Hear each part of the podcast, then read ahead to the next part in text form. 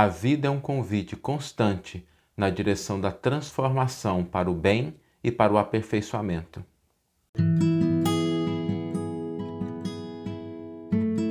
Você está ouvindo o podcast O Evangelho por Emmanuel, um podcast dedicado à interpretação e ao estudo da Boa Nova de Jesus através da contribuição do benfeitor Emmanuel.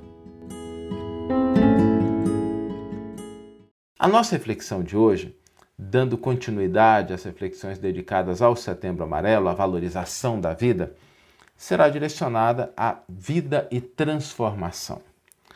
Um dos aspectos mais interessantes e importantes que nós devemos reconhecer da vida é que ela é um convite constante à transformação à mudança, ao aperfeiçoamento, ao desenvolvimento. Cada fase da nossa vida é um convite a essa transformação. Talvez a gente não se lembre muito disso, porque quando a gente atinge uma determinada fase, nem sempre a gente se recorda daqueles elementos que estavam presentes nas fases anteriores. Por isso que a maternidade, a paternidade são escolas extraordinárias, porque elas nos lembram disso. Quando a gente tem uma criança, quando a gente cuida de uma criança, a gente lembra dessas fases pelas quais nós também passamos.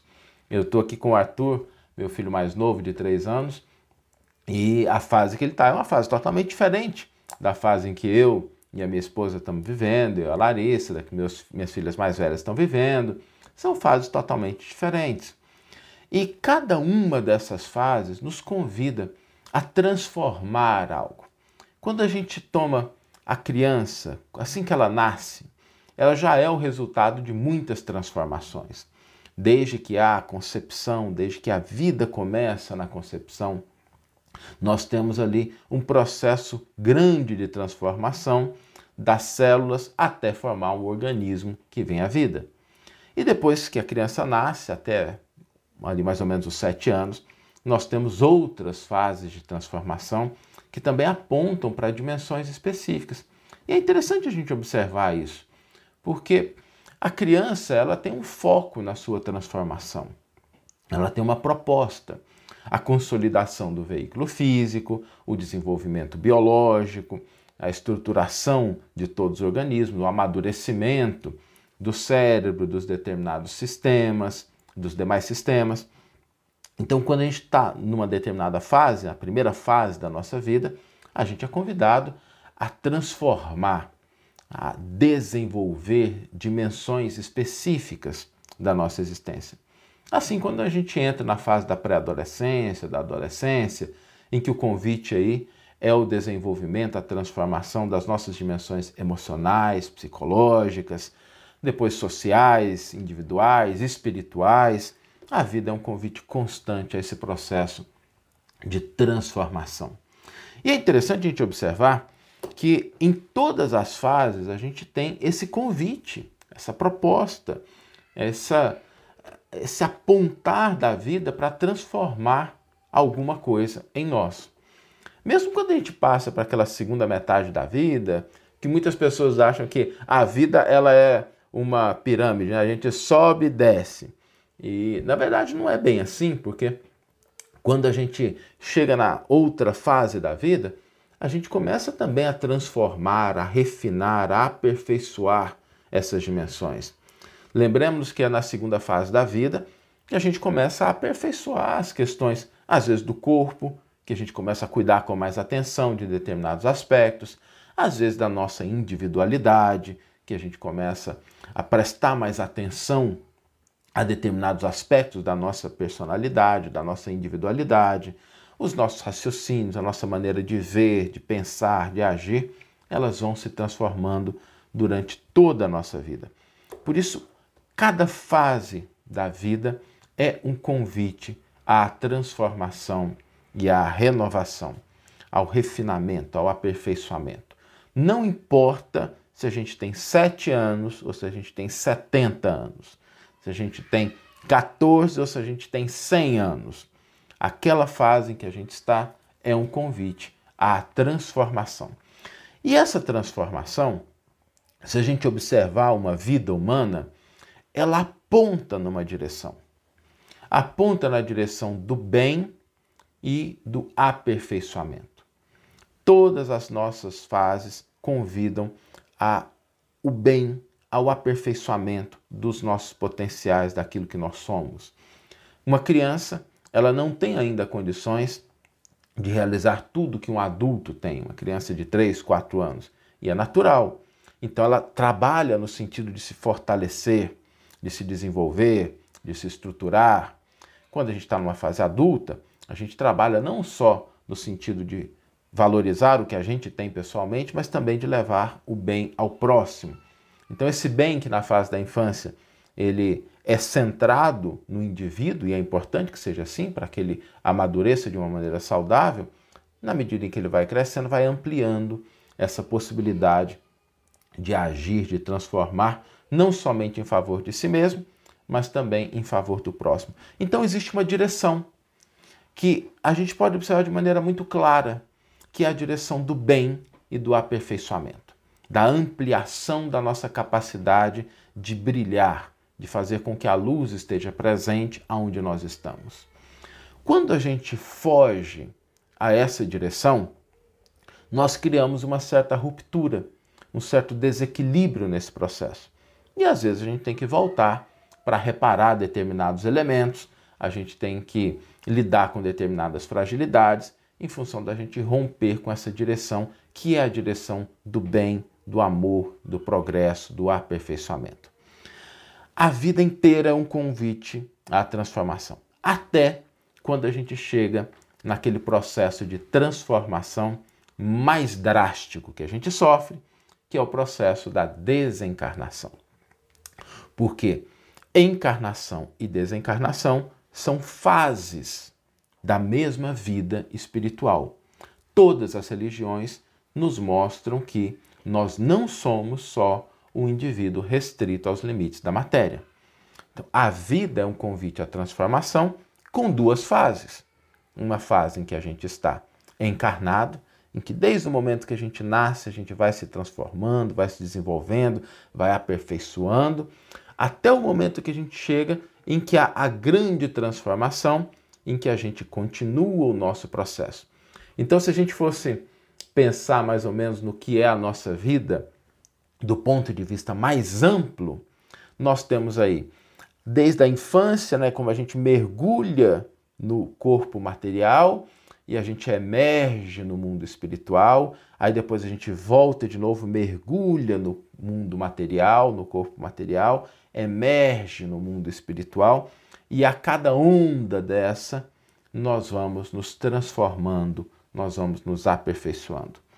Por isso, olhar para a vida significa entender esse movimento que tem frequências, que tem fases, que tem propostas específicas. Não é porque a gente está nascendo ou porque a gente está morrendo que nós estamos fora desse processo de transformação. Porque, na verdade, o nascimento é uma transformação do lado de cá, do lado de lá, para o lado de cá, assim como a morte é uma transformação do lado de cá para o lado de lá, mas a vida continua sempre com o seu ciclo de convite à transformação e o aperfeiçoamento. E cada criatura tem o seu ciclo, a sua proposta, a sua fase, a sua frequência específica. Não existem duas criaturas no universo que estejam nas mesmas e exatas condições. Cada um de nós estamos vivenciando experiências, propostas diferentes, mas com o mesmo rumo, apontando na mesma direção, indicando o mesmo caminho, que é o aperfeiçoamento o bem, a luz. Não importa se a gente está na fase de 3, 4 anos, né, mergulhando no mundo material, ou se a gente está ali na fase dos 90, 95, se preparando para refinar essa parte espiritual e adentrar a outra fase da vida que também implica em continuidade, em aperfeiçoamento, em transformação.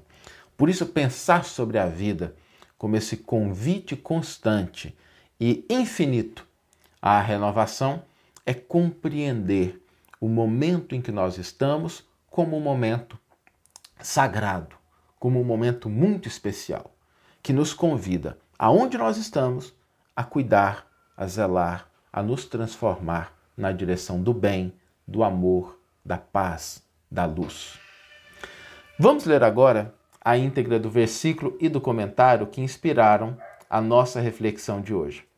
O versículo foi tirado da primeira carta de Paulo aos Coríntios, capítulo 15, versículo 51, e é um versículo muito interessante, porque Paulo trata exatamente desse processo de transformação dentro daquela linguagem concisa, e o Emmanuel vai nos ajudar a entender Paulo na sua mais profunda concepção. Paulo nos diz o seguinte: Eis que vos dou a conhecer um mistério. Nem todos morreremos, mas todos seremos transformados. E Emmanuel vai intitular o seu comentário a esse versículo Transformação. Refere-se o apóstolo dos gentios a uma das mais belas realidades da vida espiritual. Nos problemas da morte, as escolas cristãs, trabalhadas pelas cogitações teológicas de todos os tempos, erigiram teorias diversas, definindo a situação da criatura após o desprendimento carnal. É justo que semelhante situação seja a mais diversificada possível. Ninguém penetra o círculo da vida terrena em processo absolutamente uniforme, como não existem fenômenos de desencarnação com analogia integral. Cada alma possui a sua porta de entrada e saída conforme as conquistas próprias. Fala-se demasiadamente em zonas purgatoriais, em trevas exteriores, em regiões de sono psíquico. Tudo isso efetivamente existe em plano grandioso e sublime que, por enquanto, transcende o limitado entendimento humano. Todos os que se abeberam nas fontes puras da verdade com Cristo devem guardar sempre o otimismo e a confiança. Nem todos dormiremos, diz Paulo. Isso significa que nem todas as criaturas caminharão às tontas nas regiões mentais da semi-inconsciência. Nem todas serão arrebatadas às esferas purgatoriais. E ainda que tais ocorrências sucedessem, ouçamos ainda o abnegado amigo do Evangelho quando nos assevera: Mas todos seremos transformados. Paulo não promete sofrimento inesgotável nem repouso sem fim. Promete transformação. Ninguém parte ao chamado da vida eterna senão para transformar-se. Morte do corpo é crescimento espiritual. Túmulo numa esfera é berço em outra. E, como a função da vida é renovar para a perfeição, transformemo-nos para o bem desde hoje. Que você tenha uma excelente manhã, uma excelente tarde ou uma excelente noite e que possamos nos encontrar no próximo episódio. Um grande abraço e até lá!